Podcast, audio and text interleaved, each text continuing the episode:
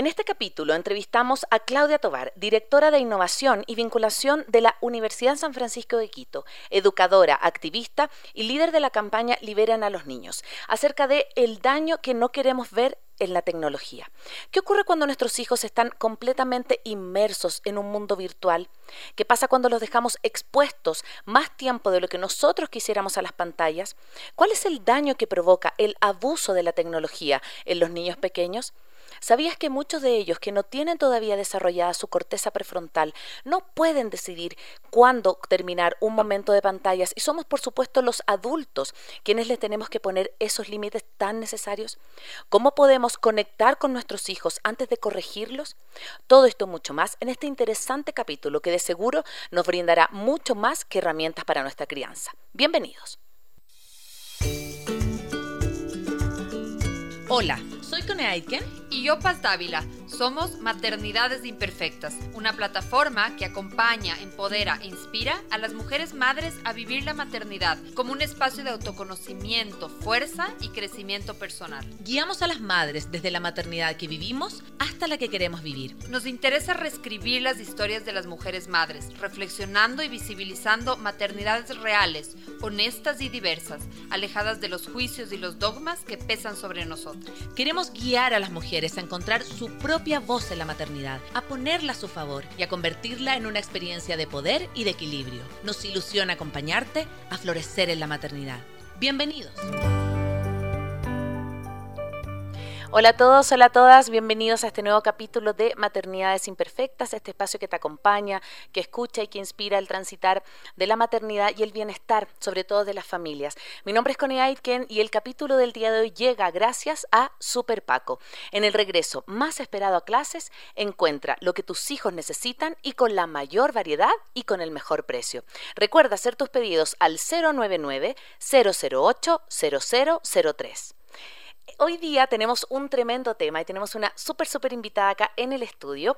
Ella es Claudia Tobar, directora de Innovación y Vinculación de la Universidad San Francisco, educadora, activista, escritora y líder de la campaña Liberan a los Niños, que después nos va a cantar un poco también de qué se trata. Hoy día vamos a hablar de el daño de la tecnología que preferimos no enfrentar. Un tremendo tema que le contaba justo a la Clau antes de empezar, que lo habíamos trabajado en uno de nuestros primeros capítulos de maternidades, pero creemos que hoy, luego de pandemia, luego de que esto se acrecentó mucho más el uso de la tecnología, es un tema que necesitamos eh, abordar y ella, quien mejor que ella que ha trabajado esto y que también lidera esta campaña, nos puede contar. Así que primero, Clau, bienvenida, gracias por aceptar la invitación a Maternidades Imperfectas y preséntate también a nuestros auditores que te quieren conocer. Hola, Cone, gracias por la invitación, estoy muy feliz de estar aquí. Primero me encanta el título de Maternidades Imperfectas porque creo que calzo perfectamente ahí eh, y estoy muy contenta de compartir un poco de las iniciativas que ha tenido Liberen a los niños en este año y, reconocer que, bueno, como madres y padres estamos todos juntos en tratar de, descifrar cómo ser mejores padres en el camino.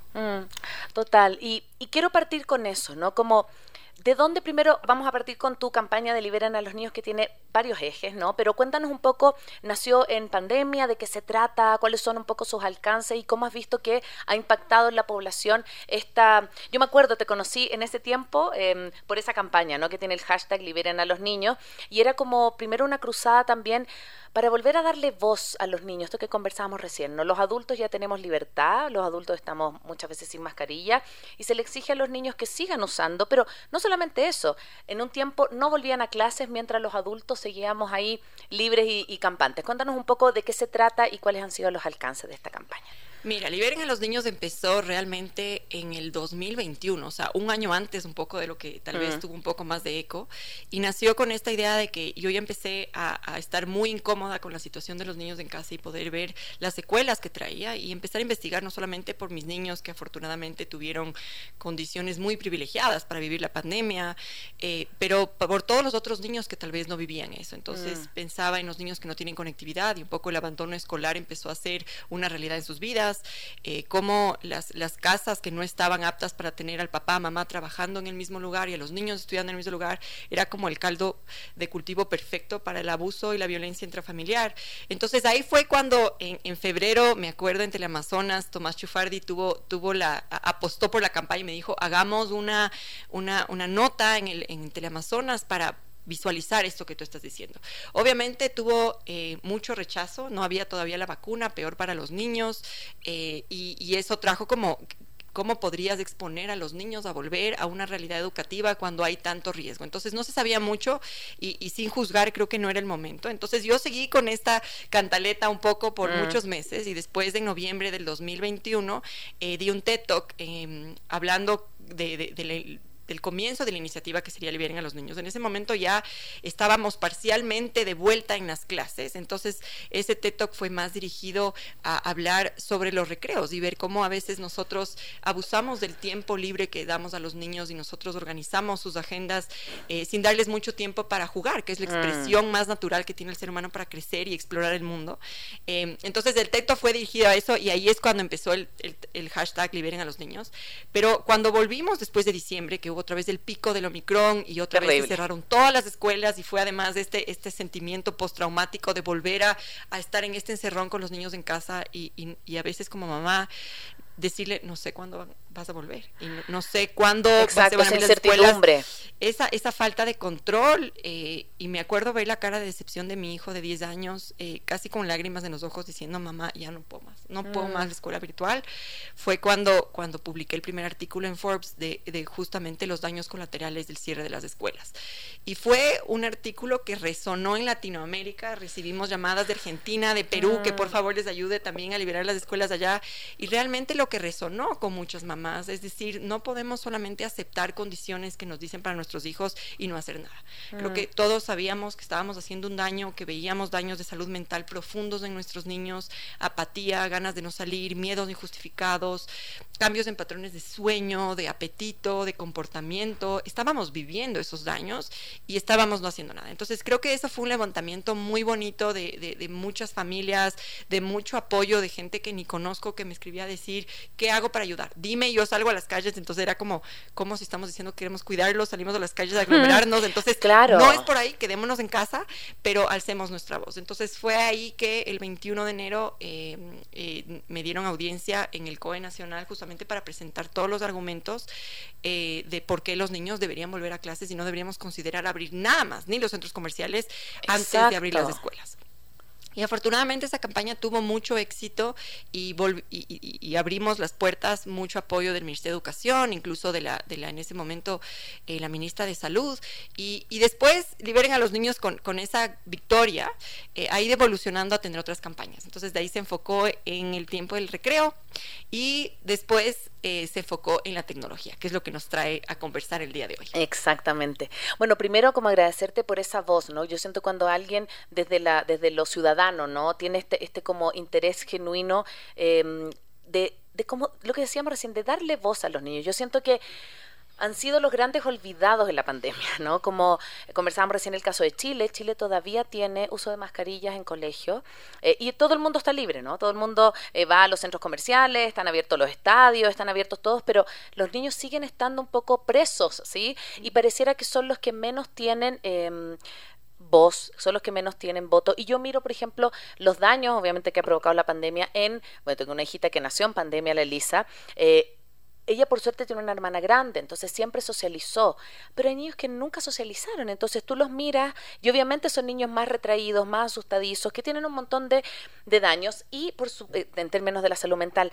¿Y qué pasó? Por supuesto que en la, en la pandemia la tecnología para muchos papás se convirtió en el gran aliado, ¿no? Como estábamos encerrados en la casa, no había mucho como socialización, entonces ¿qué hago? Le prendo el celular, le pongo el tablet, le pongo la, la tele. ¿Qué notas, Clau, en este tiempo, a dos años y tanto de la pandemia, cómo afectó, partiendo por eso, el uso medio indiscriminado, diría yo, de la tecnología en, esta, en estos dos años tan intensos que hemos tenido? A ver, yo creo que es importante primero dar un un, anuncio muy importante, a mm. decir que, que yo como mamá no, no lo tengo bajo control. O mm. sea, me, me, calzo perfecto en las, en las maternidades imperfectas, porque todavía estoy tratando de resolver cuál es ese balance, cuáles son esos límites que debería poner, si es mucho que ansiedad causo, si es poco, estoy siendo muy permisiva. Entonces, esa advertencia de primero decirme y, tal vez eh, mostrarme muy empática con todos los que nos están escuchando, decir, esto, esto yo no creo que nadie tiene la fórmula perfecta de cómo llevar, porque mm. estamos tratando de solucionar. Entonces, la tecnología, y, para eso también es importante decir que yo soy fiel admiradora de la tecnología y lo que nos ha traído, es más en la universidad, soy directora de educación en línea, o sea, no, no puedo ser más fiel a saber que la tecnología es una, es una, la conectividad sobre todo ha sido un acceso para mantener algo de continuidad educativa. Sé que los niños que tuvieron acceso a eso tuvieron algo de, de progreso, no digo que el ideal, pero el progreso y conexión con sus compañeros, con sus profesores, pero realmente creo que nos quedamos, de cierto modo, salimos de una pandemia, en, todavía no hemos salido, pero como que estamos volviendo a cierta normalidad, pero nos quedamos con hábitos y patrones de pandemia. ¿Qué pasó? En pandemia, las, las, las mamás que estuvimos con niños en la casa, sabemos que fue un momento muy duro, muy retador. la casa, cocinar, limpiar, a veces con ayuda, sin ayuda, eh, estar todos juntos en la casa, los niños en, en, escuela, y a veces, claro, eso sacó otra vez nuestras maternidades imperfectas, que, que es ideal, de qué hermoso estar todos juntos en familia, disfrutando todo el difícil. día en condiciones inhumanas, ¿no? Entonces, creo que eso nos empujó a buscar mecanismos de supervivencia. Y eso a veces si fuera tecnología. Entonces, a veces para sobrevivir, literalmente, y si tienes un bebé como, como tú de menos de dos años, para poder solamente tender la cama, tengo que mantenerle quieto y seguro en algún lado. Mm. Entonces, acudimos a la tecnología como una gran herramienta de cuidado y entretenimiento, a veces en lugares en donde era la única opción, porque no podía salir, vivía en un departamento, no podían verse con otros niños. Entonces, sí fue un mecanismo que no podemos juzgar que nos ayudó, nos ayudó mucho para sobrevivir. ¿Qué es lo que pasó? Que ahora que ya volvimos a esta normalidad donde los niños ya salen, ya van al parque, ya van al colegio, mantuvimos estos hábitos. Entonces seguimos en, esta, en este mecanismo de supervivencia y decir, ok, entonces usa, usa el, tablet, usa el aparato y nosotros seguimos nuestra vida cuando ya no es necesario. Entonces, mm. en esta, por eso me gusta esta palabra que dicen la readaptación psicoemocional después de la pandemia. Entonces, eso requiere que todos nos pongamos en otro modo de, ya, ya la guerra un poco pasó, ya, ya pasó esa etapa tan exigente y tan emergente y ahora tenemos que, tomar otros hábitos como familia y volvernos a adaptar. Ya mamá y papá mm. volvieron a su rutina normal, los niños también. Entonces eso va a requerir de que volvamos otra vez a adquirir hábitos. Esos hábitos otra vez es difícil volverlos a retomar. Pero eso no quiere decir que nosotros nos resignemos a solamente aceptar de que estos niños ya son adictos y ya, como son nativos digitales, entonces, bueno, qué podemos hacer? Esta no puede ser una respuesta. Y yo siento que frente a eso también concuerdo contigo. Yo, bueno, yo soy mamá migrante, vivo lejos, entonces para mí la tecnología ha sido la manera que mis hijos han, eh, mis hijas han establecido vínculo con sus abuelos, con sus tíos, qué sé yo. Entonces yo mal podría decir, hoy, mal la tecnología, adiós. Pero sí me pasa, Clau, esta sensación de como que está siendo una salida, no solo para los niños, una salida como fácil a todo. Eh, el niño tiene un, em, un berrinche, eh, le paso el celular. Eh, está aburrido en el restaurante lo que conversábamos, le paso en el celular. Pero también nosotros nos estamos haciendo ese daño a nosotros, o conversábamos como el eterno scroll que una vez está y no te das cuenta y llevas 45 minutos viendo videos de Instagram y podrías haber invertido ese tiempo en leer el libro que tienes o en, o en dormir o en descansar o en lo que sea. Entonces, esa sensación de que no es solo nuestros niños, sino que es partiendo por nosotros, es lo que conversábamos recién. ¿Qué pasa si nuestros hijos nos ven instalados en el celular todo el día. Yo trabajo con el celular, entonces yo de verdad todo el día estoy en, WhatsApp, estoy mandando correos, todo el día. Entonces, malamente le podría decir a la Rafa o a la Lisa, no, es que tú eh, deberías, por favor, eh, mantenerte como al margen de la tecnología. Entonces, ¿cómo lograr, sientes tú, Clau, esa como, no sé, ese, ese, equilibrio, ¿no? Entre lo que nosotros mismos hacemos y cómo enfrentar esta situación con nuestros hijos? Ahí está el desafío más grande, porque mm. es, tan fácil decirles a otros lo que, lo que deben hacer y sobre todo a nuestros hijos lo que quisiéramos que hagan, pero creo que el, ejercicio empieza por uno. Entonces, mm. tener quizás la disciplina de decir, a ustedes les va a costar lo mismo que a mí, busquemos espacios. ¿Cuáles son los espacios donde no se usan las pantallas? ¿Cuáles son los tiempos? Ok, queremos ver videitos, ¿cuáles, ¿cuáles los momentos que te va a permitir? Y eso también ahorra muchas batallas porque los niños son muy predecibles a la rutina. Entonces, tú le dices, antes de dormir, cuando, cuando yo qué sé, eh, vamos a acostarnos, leemos el cuento. El niño ya inmediatamente sabe que el cuento es lo que toca. Igual el videito, el videito puede ser un momento en la tarde, alejado de las horas de dormir, porque también interfieren las pantallas con mm. los ritmos de sueño, eh, y decirle, ok, en la tarde ahí vamos a tener y vamos a poner este timer y mira, se va a acabar y, yo sé que te va a costar y va a ser súper duro a pagar porque queremos seguir viendo, pero vamos a, ponernos un límite. Y ellos tal vez nos vean y digan, ok, ya se acabó mi tiempo de celular, mi amor, acompáñame a guardar la cartera. Entonces, que nos vean también en ese ejercicio de decir, a mí también me cuesta y yo empatizo contigo que también es súper difícil porque está súper entretenida la Peppa Pig, pero vamos a, a, un ratito hasta mañana y le vamos a guardar. Entonces, claro, depende de la edad, ya los niños conforme crecen, eh, esta estas conversaciones a veces se vuelven más difícil y de, que ellos acepten, pero buscar acuerdos y como tú dices, mm. es ser los, los primeros ejemplos de que nos cuesta y, no son los únicos que capaz están envueltos en este entretenimiento, que, el algoritmo es impresionante, cómo sabe exactamente dónde atraernos en el momento perfecto para engancharnos y no nos damos cuenta y estuvimos dos horas en redes sociales.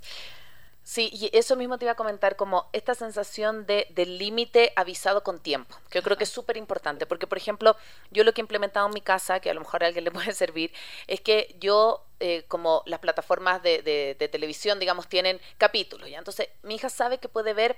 Eh, un capítulo o dos capítulos. Y cuando se acaba es como algo más concreto que el celular que el celular es interminable. Entonces, por ejemplo, yo no le paso el celular, todavía logro, tiene cinco años y medio, logro no pasarle.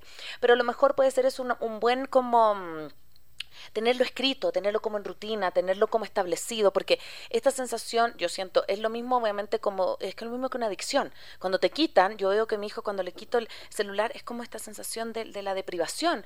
empieza así como a ponerse nerviosa y, y tienes como estas actitudes como media, eh, no sé si violenta, pero oh, se pone así como irritable. Entonces, efectivamente, me hago la pregunta a mí, ¿qué pasaría si a ti te quitaran el celular un día completo? ¿no? Como que te sentirías casi como que falta una parte de ti. Entonces, siento yo que esto que también tus hijos te vean súper bien, guardar el celular en la cartera para realmente conectar en ese tiempo con ellos, puede ser un súper buen primer avance para que ellos no lo sientan primero como una restricción, sino que como un acuerdo en común que, se vive en la casa. Y aquí justo ahorita describías esta, esta reacción muy común en los niños cuando, cuando les quitamos. Y un mm. poco hay una explicación neurobiológica de esto. Nosotros eh, en el cerebro tenemos una, en la corteza prefrontal que está justo en la frente, eh, es la parte que evoluciona al último, es la última en formarse en el cerebro humano. No llega hasta su maduración, se estima a los 21 años, es decir, los niños todavía no tienen madura. Y esta es la parte que nos diferencia de los animales. Los animales no tienen corteza prefrontal. ¿De qué se encarga la corteza prefrontal donde están ubicadas las famosas funciones ejecutivas, que son tres? Una es flexibilidad cognitiva, la capacidad de nosotros adaptarnos a situaciones nuevas, a tener resiliencia, a la capacidad que nos cambien el plan y poder decirnos, ok, entonces cambiamos de plan, nos vamos a ir a almorzar este otro lado, ok. La otra es la memoria de trabajo, esta capacidad de trabajar con cosas en tu mente mientras te distraes un ratito y volver a hacerlas. Y la última, que es la más importante y es donde se ve afectada justamente ese tema de la tecnología, es el control inhibitorio. El control inhibitorio es esta función ejecutiva que nos hace resistir tentaciones, que sabemos que ya nos comimos dos chocolates y, y, nuestro cerebro nos dice, ya, ya estuvo, o sea, estuvo rico, pero de gana te comes del último, entonces ya, entonces ahí es donde el control inhibitorio es esta capacidad ejecutiva de más alto orden de comando, que te dice, mm. ya no más, ya no más, un poquito menos. Entonces, en el control inhibitorio eh, están todos estas, estos temas de los impulsos, por ejemplo, de no reaccionar. Tú le ves a un niño de dos años que, le dices ya no más, obviamente te lanza la rabieta porque su función ejecutiva está bien madura para decir cómo manejo esta frustración. Adulto, obviamente, esperaríamos que si le dices ya no más, tenga la madurez de decir ok y no te lance la rabieta. Hay algunos adultos que yo me cuestiono si también todavía no tienen funciones ejecutivas, pero ese es otro tema. Entonces, ahorita que describes el comportamiento de tu hija, que es muy normal, en todos los niños cuando esto pasa. Es que y, ahí está la diferencia. Nosotros como adultos eh, podemos estar adictos a la tecnología, pero dentro de todo tenemos la capacidad fisiológica de poder desarrollar el control inhibitorio para poder decir, uff, esto me está haciendo daño. Y creo que a todos los adultos nos pasa esa sensación de decir, hijo, voy 45 minutos viendo Instagram, se me pasó el tiempo, esto estuvo mal. Ahí, a pesar de que nos faltó un poquito el control de los mm. impulsos, eh, tenemos por lo menos la conciencia. ¿Qué es lo que pasa? A un niño sin esa habilidad todavía, no tiene la madurez, es como que todavía no desarrolla las experiencias necesarias para fortalecer esa función. Le estamos dando una herramienta que potencialmente es muy peligrosa. Entonces, le estamos dando a un niño pequeño un cuchillo y estamos esperando que no se corte. Estamos diciendo, ah, el cuchillo, mi amor, sirve para esto, ten cuidado. Pero por más de que le digas ten cuidado, si un niño todavía no tiene la motricidad, la capacidad de adelantarse a los peligros, lo más probable es que se corte. Entonces no haríamos eso. Entonces, a veces eh, exponerles al mundo ilimitado de la tecnología, si bien nosotros también podemos decir que también somos adictos, es especialmente más peligroso en los niños por su inmadurez cognitiva por el momento que todavía no desarrolla. Mm. Eso me parece súper importante, Clau, lo que estás conversando, porque creo que muchas veces como adultos tratamos a los niños como adultos, ¿no? Y pensamos que ellos tienen que reaccionar. Es como, ¿cómo no entiendes que te, estoy cortando esto, que te fascina, pero cómo, cómo no lo, no, lo, no lo concientizas, no lo pasas por la cabeza? Es lo que tú estás contando, no, no pueden todavía, ¿sí? Entonces, creo que ahí el rol de los papás es tan, tan, tan importante como en, en este ente regulador que está acompañando, que también está poniendo límite y que el niño también necesita que le pongan, porque, o si no, efectivamente, si le estás poniendo la Peppa Pig y está entretenida, va a querer verla cinco horas seguidas y no se va a dar cuenta que en un camino tenía hambre o que a, a, lo mejor tenía ganas de ir al baño. Existen un montón de efectos colaterales, que es por eso este título de tu artículo de cuál es el daño de la tecnología que preferimos no enfrentar, porque sentimos que hay, hay diferencias. Por ejemplo, una madre que trabaja y, tiene a su bebé, por ejemplo, pequeñito, conectado todo el día al celular, porque no tiene red, ¿no? No tiene alguien más que le cuide al, bebé. Y si es que deja de, de, pasarle el celular, la guagua, por supuesto, el bebé va a gritar, va a llorar, va a exigir, y ella tiene que estar atenta, por ejemplo, a atender una tienda, un almacén. ¿Cómo hacer en ese caso? Como porque ahí, ahí no hay red, o sea, la persona no, no, no se ve, es una niñera, como tú decías, que resulta eficiente, barata y al alcance. Eh, es distinto, yo creo, cuando en otro tipo, como por ejemplo, de estrato social, tú decides hacer eso, ¿no? Que tú a lo mejor puedes optar porque alguien te ayude, porque alguien, y decides pasarle el celular. ¿Cómo, cómo podemos hacer esta, esta como no sé, no, no, sé cómo decirlo, esta no decisión, ¿no? Porque finalmente, eh, en este caso, el celular ayuda a esa persona porque si no pierde su trabajo. Definitivamente la situación que, expones con es, es muy dramática y es muy mm. diferente. Una cosa es que, que, una mamá elija poner el celular porque es conveniente o porque ya es su modo automático.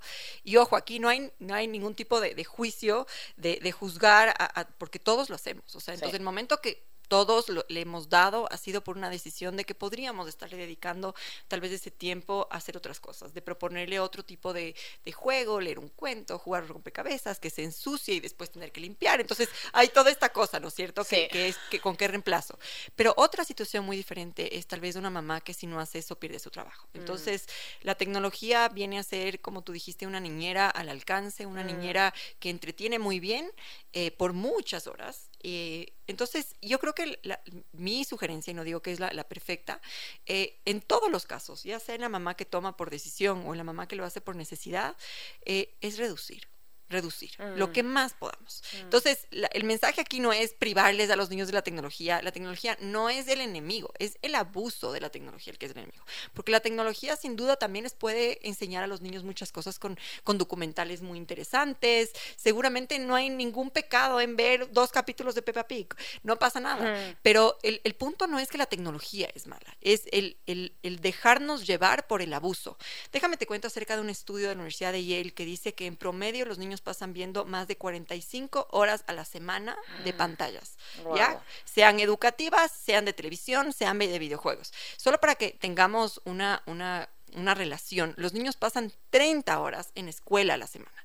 Es decir, pasan 15 horas más en pantalla de lo que pasan en escuela. Y, y, sí que los niños pasan bastante tiempo en escuela. Claro, Entonces, el punto aquí, tanto para esa mamá que lo necesita como para esa mamá que tal vez está haciéndole con una decisión más opcional, es pongámonos la meta de solo reducir reduzcamos ese número de horas a lo que podamos. Y aquí, y mm. aquí va a depender de cada uno. Cada familia está viviendo una realidad diferente. Eh, las mamás que, que, tienen que trabajar muchísimo, las mamás que igual tienen más de un hijo y está muy pequeñito. Cada realidad eh, es, es, muy diferente para cada familia y, y, mi mensaje sería, por lo menos, primero tomemos conciencia, es lo primero. digamos, mm. porque tú lo dijiste bien, en el, en el, artículo que se publicó con este tema en la revista Forbes, no, no creo que dijo nada nuevo que algún papá diga, wow, no sabía que había estos daños.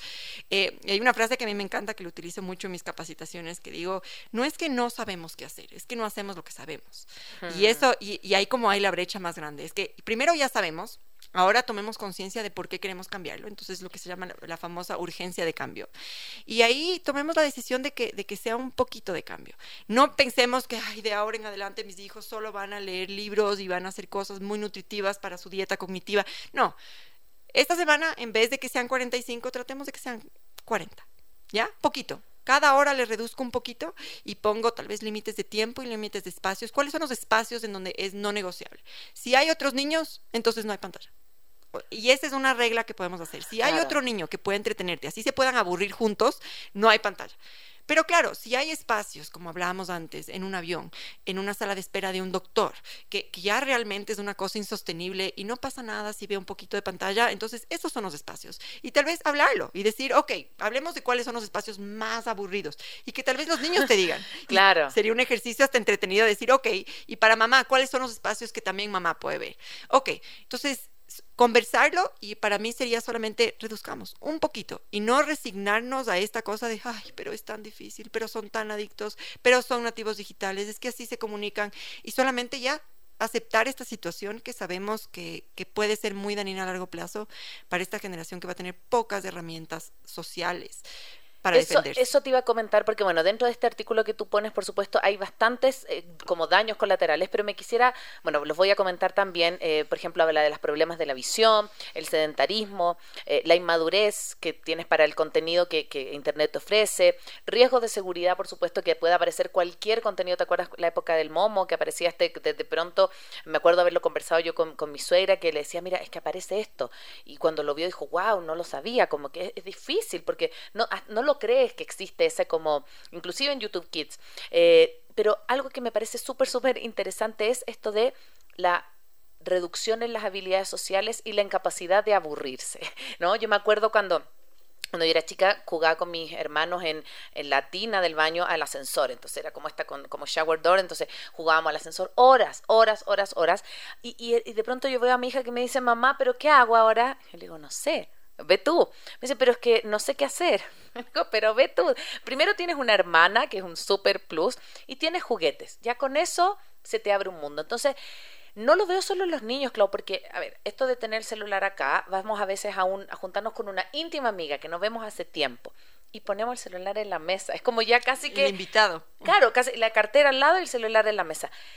¿Cómo ves tú esta, esta situación de la falta de habilidad social cuando se encuentran dos niños o dos adolescentes y, de pronto están los dos así, como, como cada uno en su mundo, pero al lado? Y también nos pasa a los adultos. Hay veces, tú ves en, en las mesas de los restaurantes que hay una pareja al lado que no se está hablando y están los dos en el, en el, en el celular.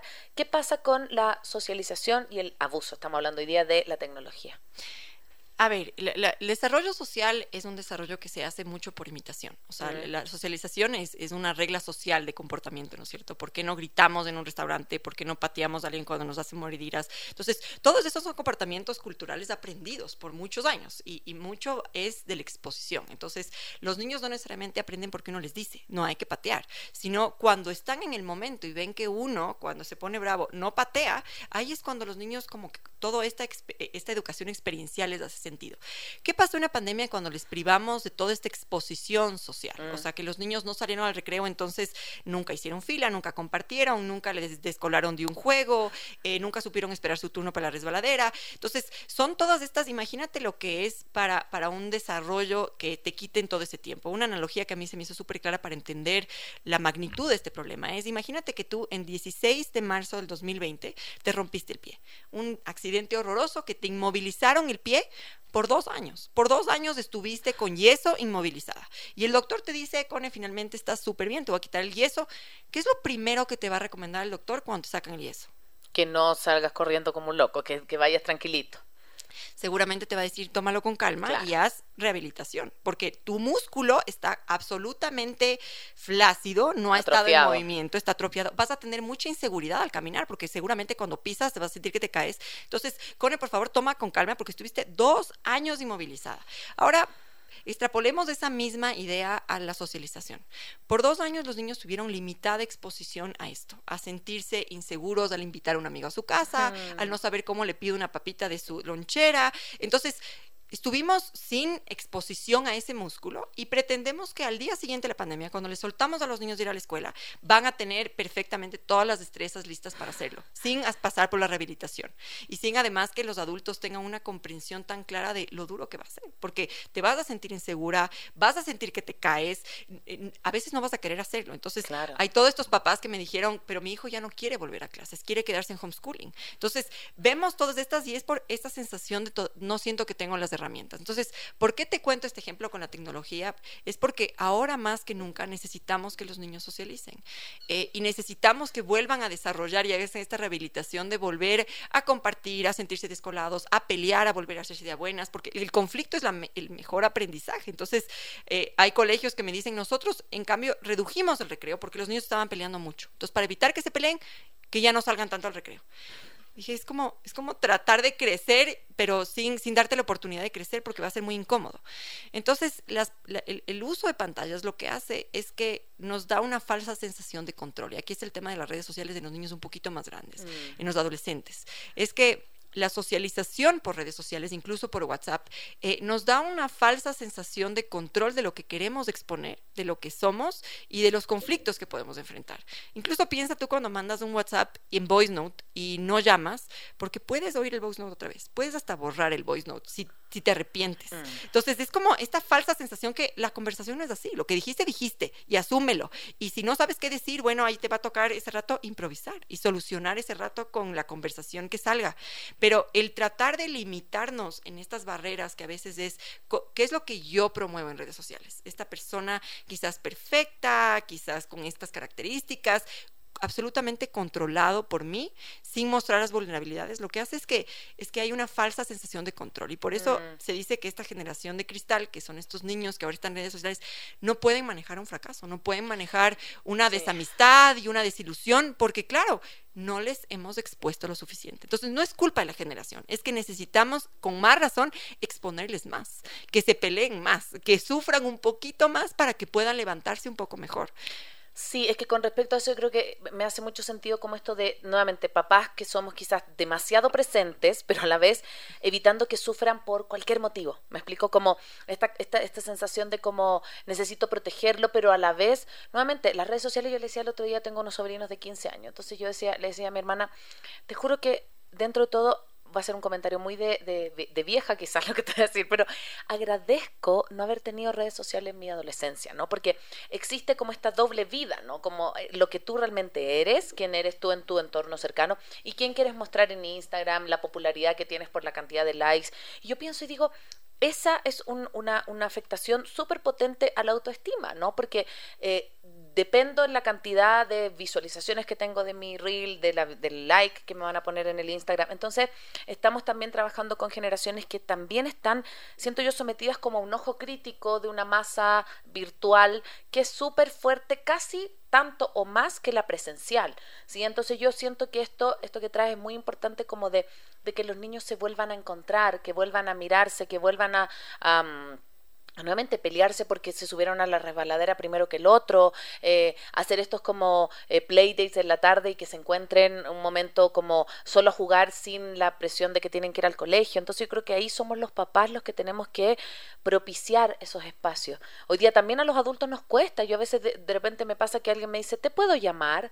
O me, me escribe, ¿te puedo llamar? Y yo, ¿te puedo llamar? y hasta yo digo, dime por aquí. Dime por aquí, mándame mejor un WhatsApp que estoy muy, muy, muy, muy colapsado. Sí, está bien, todos tenemos cosas que hacer, pero hasta nosotros los adultos hemos optado también porque nos manden una nota de voz que es más fácil, porque la puedo escuchar en el auto y yo puedo hablar, pero el otro no me está ni mirando ni escuchando en tiempo real. Es, eh, lo que dices es súper real y, yo creo que esa es una de las cosas que tenemos que, que entender de que nosotros somos la última generación que todavía vivimos lo análogo y lo digital. Y, por eso es que estamos, yo creo que en este momento, frustrados de, ver las dos realidades y de haber vivido esa infancia en donde, ¿cuál era el problema con aburrirse? Yo no me acuerdo que ni siquiera este fue un tema para mis papás. O sea, era como, yo no te voy a entretener, ni me voy a hacer ocho por llevarte de playdate, ni hacerte un plan, ni que el extracurricular. Era como, es lo que hay. O sea, creo que nuestra generación va a ser la última que, que había que entretenerse hasta con los mocos si era necesario, porque eso es lo que había.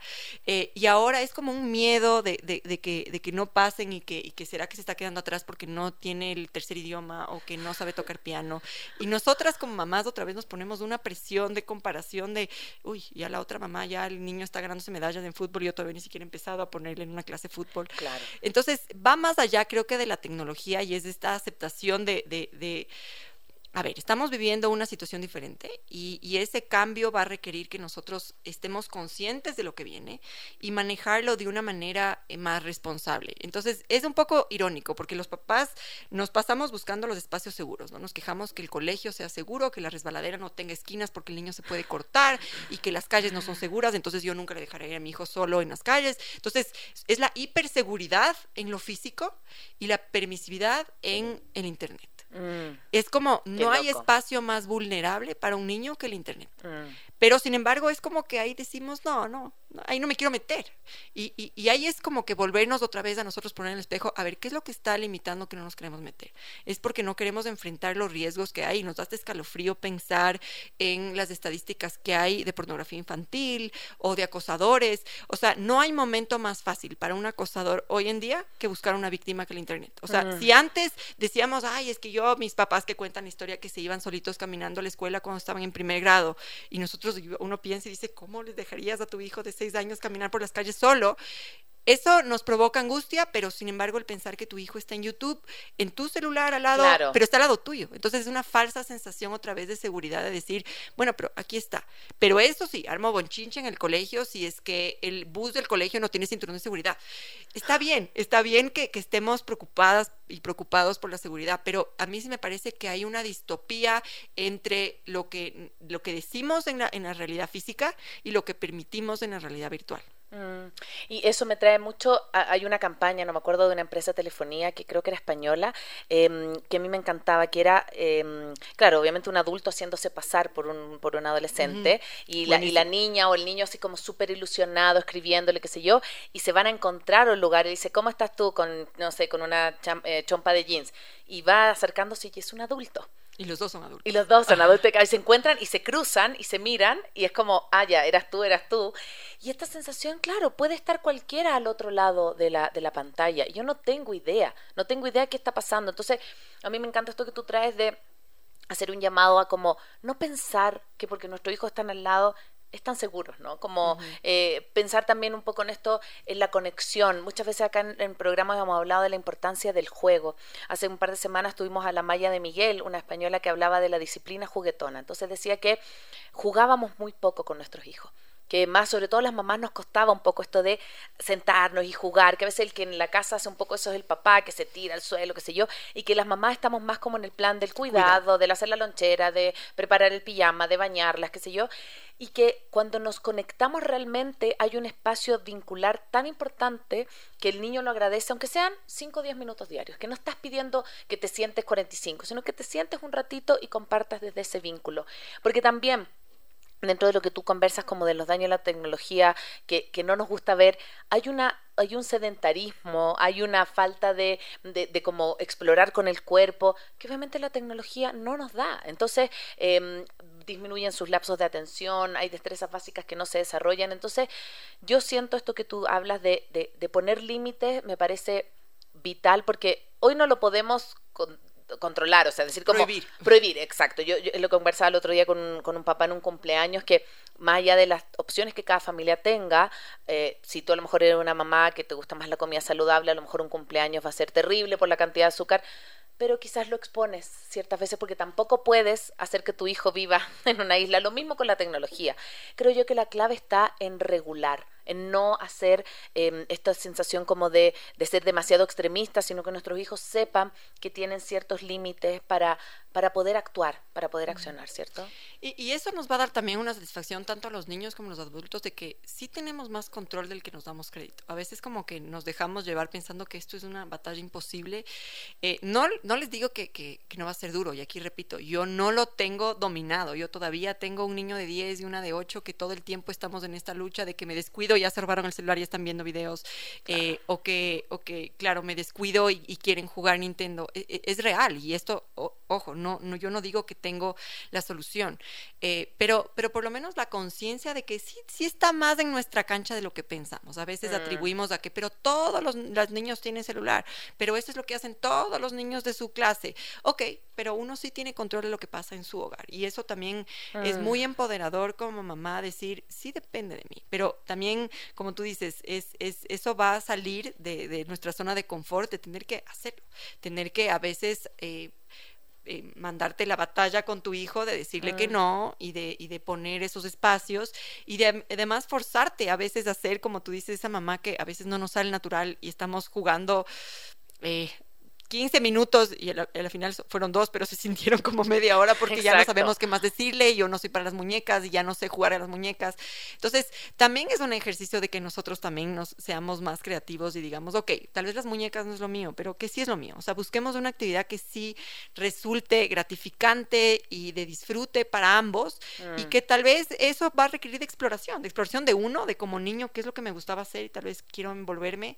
Eh, y pueden ser espacios, yo por ejemplo me encanta armar rompecabezas y hemos encontrado ese lugar, o sea, como que ahí estamos compartiendo el mismo espacio, a veces como se conversa un poquito, pero estamos ahí. Y, y yo creo que eso quizás podría ser una, una buena sugerencia de, de- de entender que la reducción debería ser nuestra, nuestra meta primordial. em, y buscar estas otras actividades alternativas que, que nos den también gratificación, tal vez no inmediata, pero nos den gratificación a nosotros de que ya es- estamos apoyando a esto de la reducción y también momentos de conexión con los niños. Sí, sí. Estamos terminando ya, acercándonos al final de la entrevista con Claudia Tobar eh, sobre los peligros, los daños de la tecnología, más que los peligros, el daño de la tecnología que no queremos enfrentar. Y siempre, claro, nosotros para terminar nuestro programa terminamos con tres ideas fuerza. ¿Con qué te quedas del capítulo? ¿Qué fue lo que más resonó? Eh, así que voy a partir yo. Eh, a mí lo que más me resuena del capítulo es esto de hacer un compromiso conjunto. Creo que dejarles toda la responsabilidad, que nuestros niños no sean adictos o que es un impensado, es un imposible. Yo creo que en la medida que hagamos esto que tú decías, empatizamos con ellos y, por ejemplo, llegamos a la casa y nosotros dejamos nuestro celular ahí en una canastita y le decimos, mira, la mamá también tiene momentos de no celular, hacer esto que tú hablabas que me encantó, como de escoger los lugares más aburridos del mundo donde donde está permitido a lo mejor un poquito de tecnología para como alivianar, pero también acompañar. Yo siento que muchas veces esperamos de nuestros hijos comportamientos que nosotros no tenemos. Es como la comida saludable. Siempre a mí yo pongo ese ejemplo. Esperamos que nuestros hijos coman fruta, pero nosotros pasamos comiendo pan. O sea, ¿cómo les vamos a pedir algo que en la casa no se hace? Entonces, creo yo que partir con el ejemplo, partir con, con, con decirles que esta no es una tarea solo de ellos y poniendo como límites, me parece que es un súper como punto de partida. Excelente, yo también comparto, comparto contigo. Yo, yo estoy en la misma lucha que todos los que nos están oyendo en buscar cuál, cuál es la solución. Creo que estamos construyendo, creo que estamos viviendo un momento de cambio. La pospandemia también es tenernos un poco de empatía nosotros mismos de que no ha sido fácil. Estamos todavía navegando Mm. el, el ver cómo buscamos este balance. Entonces también darnos un poco de, no, no, esto, el punto de esto no es de echarse la culpa y decir, ay, qué mala mamá o qué mal papá soy. Todo lo contrario, es más bien to- tomar control. Tomemos control de la situación y digamos, ok, esto es una realidad, los niños van a vivir con la tecnología, es altamente adictiva porque nosotros lo sentimos como adultos. ¿Cómo podemos disminuir un poco?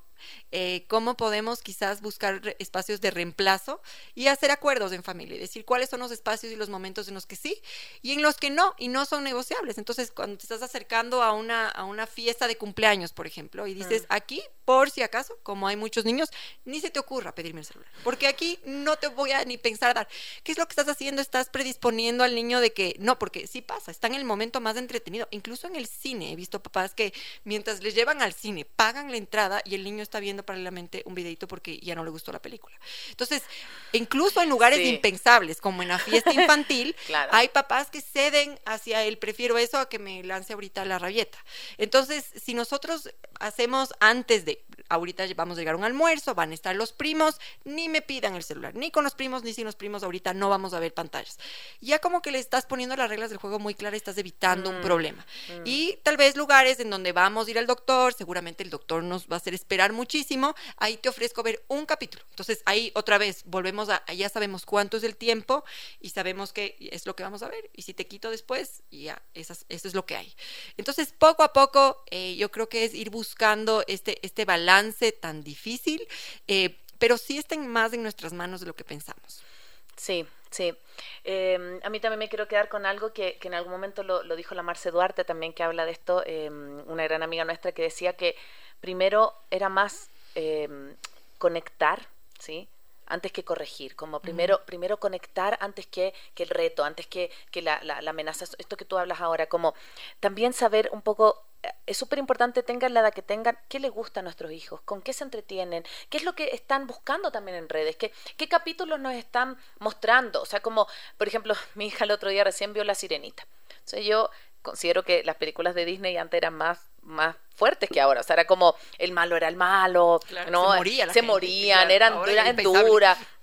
Yo comparto, no sé, comparo con Encanto y digo, no hay, o sea, en, en, Encanto no hay una bruja mala, sino que el, el, propio, la propia maldad o la propia, los propios secretos están dentro de la familia. Pero como que yo me aproveché ese espacio como para comentar, ¿no? Le decía, hija, ¿tú qué estarías dispuesta a hacer? No sé, pensando en la bruja, ¿qué te, qué te gustaría que la bruja te quitara o qué, qué estarías dispuesta a que la bruja te sacara para si tú quieres lograr tu sueño? Entonces, me parece que el espacio que te da de conexión, la tecnología, las películas que ven, es una súper buena estrategia y un punto también de conexión con nuestro hijo. Así que a no satanizar, sino que a eh, disfrutarla, pero también con, con límites sanos, ¿sí? Sí, yo creo que ese mensaje quisiera que se lleven todos. Mm. el punto no es prohibir y no satanizar la tecnología, sino busquemos una convivencia que nos funcione a los dos, un ganar-ganar para que no nos dé esta angustia. Pero lo primero es no, no, no cegarnos, tampoco no, no, no prefiramos no ver. Sí. Vemos, veámoslo y veamos qué podemos hacer con eso. Sí. ¿Cómo te encuentran? ¿Cómo la gente que a lo mejor hoy día está escuchando esta entrevista dice, bueno, quiero saber más, quiero seguirla? ¿Cómo te encuentran en redes también para que te puedan seguir? Bueno, pueden seguirme en Instagram, en, en en Cloud Tobar 1. Eh, ahí es donde alojo toda la información de Liberen a los Niños, donde están las campañas. También hay una página web www.liberenalosniños.org o también mi página web personal que es www.claudiatobar.com, donde ahí pongo las campañas, las novedades, eh, de un poco este, estos activismos que hago además de mi trabajo, porque este es mi, un poco mi, hobby, porque trabajo full time en la Universidad de San Francisco, pero un gusto de, conectar y, y he conocido a muy linda gente gente que se ha sumado a la campaña, eh, como ustedes, que me invitaron a, este, a esta entrevista. Así que gracias, con Gracias, gracias, Clau, por aceptar la invitación. Así que ya saben, em, es un poco no obviar los daños, aceptar, compartir la tecnología, pero hacerla aliada. Soy Cone Aitken. Y yo, Paz Dávila. Gracias por regalarte este tiempo de autocuidado y crecimiento. Si quieres escuchar más capítulos y contenidos sobre maternidad y crianza, no olvides de encontrar nuestro podcast en iTunes y Spotify. Y a través de Radio Sucesos todos los domingos a las 12 del mediodía. Te esperamos.